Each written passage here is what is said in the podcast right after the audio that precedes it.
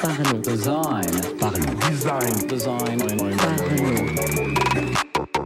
Salut, c'est Romain, bienvenue dans un nouvel épisode du podcast Parlons Design dans lequel on va parler d'un soft skill pour les UI designers notamment euh, qui me semble super important. Euh, les soft, soft skills, c'est un mot qui est quand même un petit peu à la mode euh, et qui peut avoir de loin donné l'impression que c'est, on parle un peu de compétences bidons, euh, mais de mon point de vue, c'est pas du tout ça. Euh, les soft skills aujourd'hui, c'est vraiment quelque chose d'important. C'est les skills pas concrets, pas directement liés à votre métier. Euh, C'est-à-dire, euh, ça peut être la communication, ça peut être l'ouverture d'esprit, ça peut être la flexibilité. Voilà, c'est tous ces petits points de caractère, ces petits points d'habitude qui vont faire de vous une personne différente d'une autre d'un autre profil qui aurait les mêmes compétences techniques, euh, mais qui vont vous différencier, tout simplement vous permettre de vous démarquer des autres. Euh, celui dont j'aimerais parler aujourd'hui et qui me semble super important euh, en tant que designer d'interface, mais également designer UX, hein, c'est l'organisation. En effet, ça va faire partie notamment de la collaboration en équipe et de la pro- productivité, mais l'organisation c'est vraiment un skill super important, Euh, autant au niveau de gérer vos calques directement dans un logiciel de conception, de d'organiser et de gérer vos fichiers, ou autant au niveau de votre organisation personnelle, de votre quotidien, de vos tâches, de votre boulot. Euh, et donc ça c'est vraiment un skill valorisable en entreprise, notamment voilà si vous êtes jeune, si vous êtes étudiant, euh, pour des stages c'est quand même très valorisable d'avoir cette compétence d'organisation qui va vous permettre de très bien vous intégrer euh, au sein d'une équipe et de pas de pas délivrer euh, des contenus qui sont inutilisables pour les autres membres de l'équipe par manque d'organisation et donc par manque de, compréhension de leur part euh, de, vos documents mal rangés finalement. Donc pour ça, euh, je vais vous donner quelques méthodes. La première, comment gérer euh, ces calques, un petit processus de, rangement à, à faire en permanence. hein. C'est-à-dire euh, l'organisation, c'est pas qu'une étape en plus qu'on va rajouter par exemple à son étape de design d'un wireframe, d'une maquette ou d'un prototype, mais c'est un processus qu'on va faire tout au long aussi pour nous. C'est-à-dire on le fait pour l'équipe, mais on le fait aussi pour nous pour mieux se repérer dans notre travail. Euh, donc pour ça, quel va être le processus? Ça va être étape 1 nommer, étape 2 grouper, étape 3 symboliser. Bon, transformer en symbole. Et donc tout ça, ça va être régi par des règles fixées par votre équipe, fixées avec les gens avec lesquels vous travaillez pour que ce soit normalisé. Euh, et donc euh, pour tout le monde utilise justement les mêmes nomenclatures. Donc la première étape, nommer. Donc chaque calque doit être compréhensible et décrit avec des mots très courts. Euh, C'est-à-dire quand on clique dessus, il n'est pas marqué calque 037, euh, mais qui est marqué par exemple background. Ils peuvent être contextuels, c'est-à-dire s'ils sont dans un groupe de calques, si c'est nommé background, on n'a pas besoin d'avoir le détail que c'est le background de telle section, de tel truc, de tel machin, on peut juste savoir que c'est le background et c'est dans tel groupe, donc c'est le background de tel groupe, ou bar, euh, enfin voilà, des noms qui sont contextuels au groupe dans lequel ils sont. Ensuite, l'étape 2, grouper.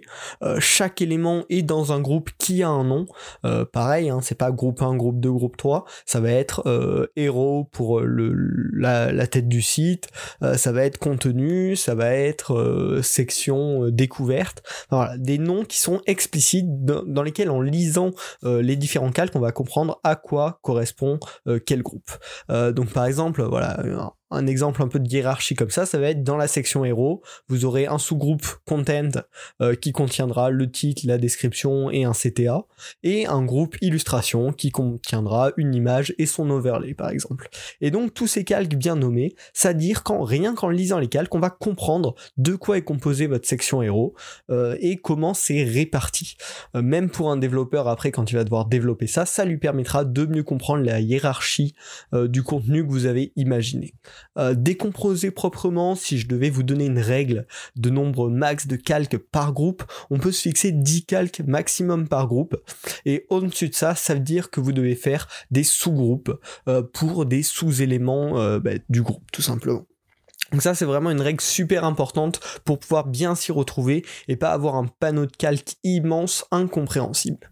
Et enfin, la troisième étape, une fois que tout est bien nommé et bien groupé, c'est de transformer ce qui est transformable en symbole en symbole concret qu'on va pouvoir utiliser de manière récurrente euh, dans, le, dans, dans, les maquettes tout simplement, afin que si on le modifie à un endroit, ça le modifie partout.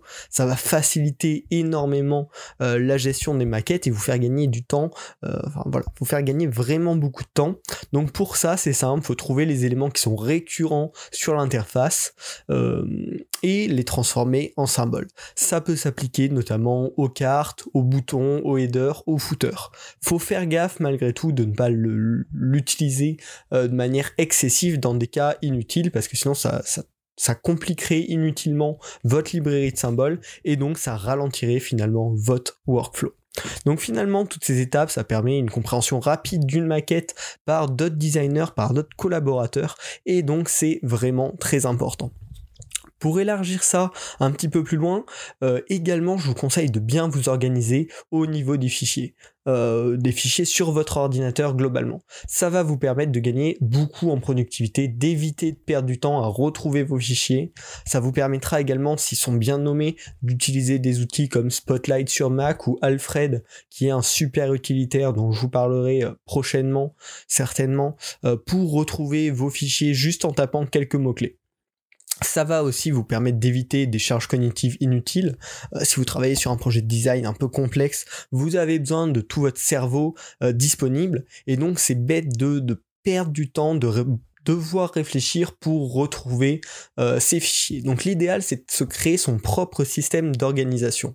celui qui te convient. Je vais quand même te donner le mien, comment j'organise mes fichiers actuellement, mais l'idéal c'est que toi tu t'adaptes à tes besoins, à tes habitudes pour trouver ton système et ensuite le reproduire et l'utiliser pour tout une seule règle que j'ai envie de te fixer, c'est le bureau n'est pas un espace de stockage. Euh, pourquoi? Déjà parce que ça va te divertir quand tu vas ouvrir, quand tu vas voir ton bureau à chaque fois, tu vas voir tout plein de fichiers en attente, ça va te divertir et, te décrocher de ton but principal.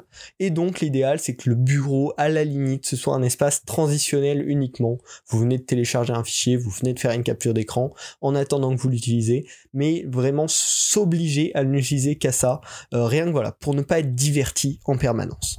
Donc moi, euh, mon système que j'utilise globalement pour ranger mes fichiers, j'ai pris cette habitude-là, je le respecte en permanence. C'est qu'à la racine de mon, de ma partie utilisateur, euh, de, mes documents, j'ai un dossier site et un dossier app iOS, parce que c'est les deux types de projets sur lesquels je travaille.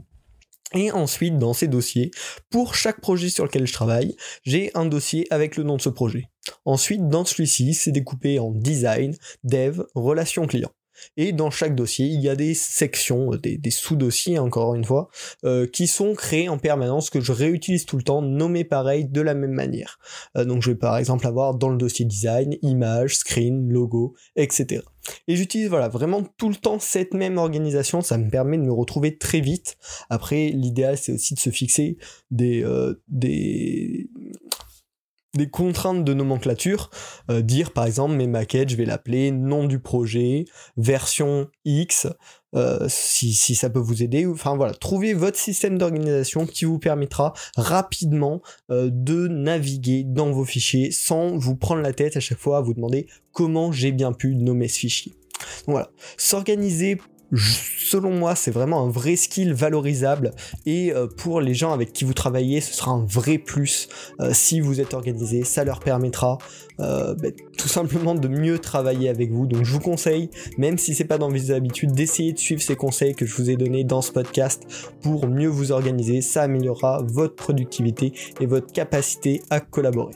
Donc voilà, j'espère que tu as aimé ce podcast. Si c'est le cas, je t'invite à noter le podcast sur la plateforme sur laquelle tu écoutes ça doit être Spotify, ça peut être Apple Podcast, donc n'hésite pas à le noter. Et tu peux également rejoindre le Discord Parlons Design sur lequel on essaye de créer une petite communauté euh, de design, pour partager nos travaux, pour partager euh, des événements. Donc n'hésite pas à le rejoindre, le lien est dans la description. On se retrouve la semaine prochaine pour un nouvel épisode de Parlons Design. Salut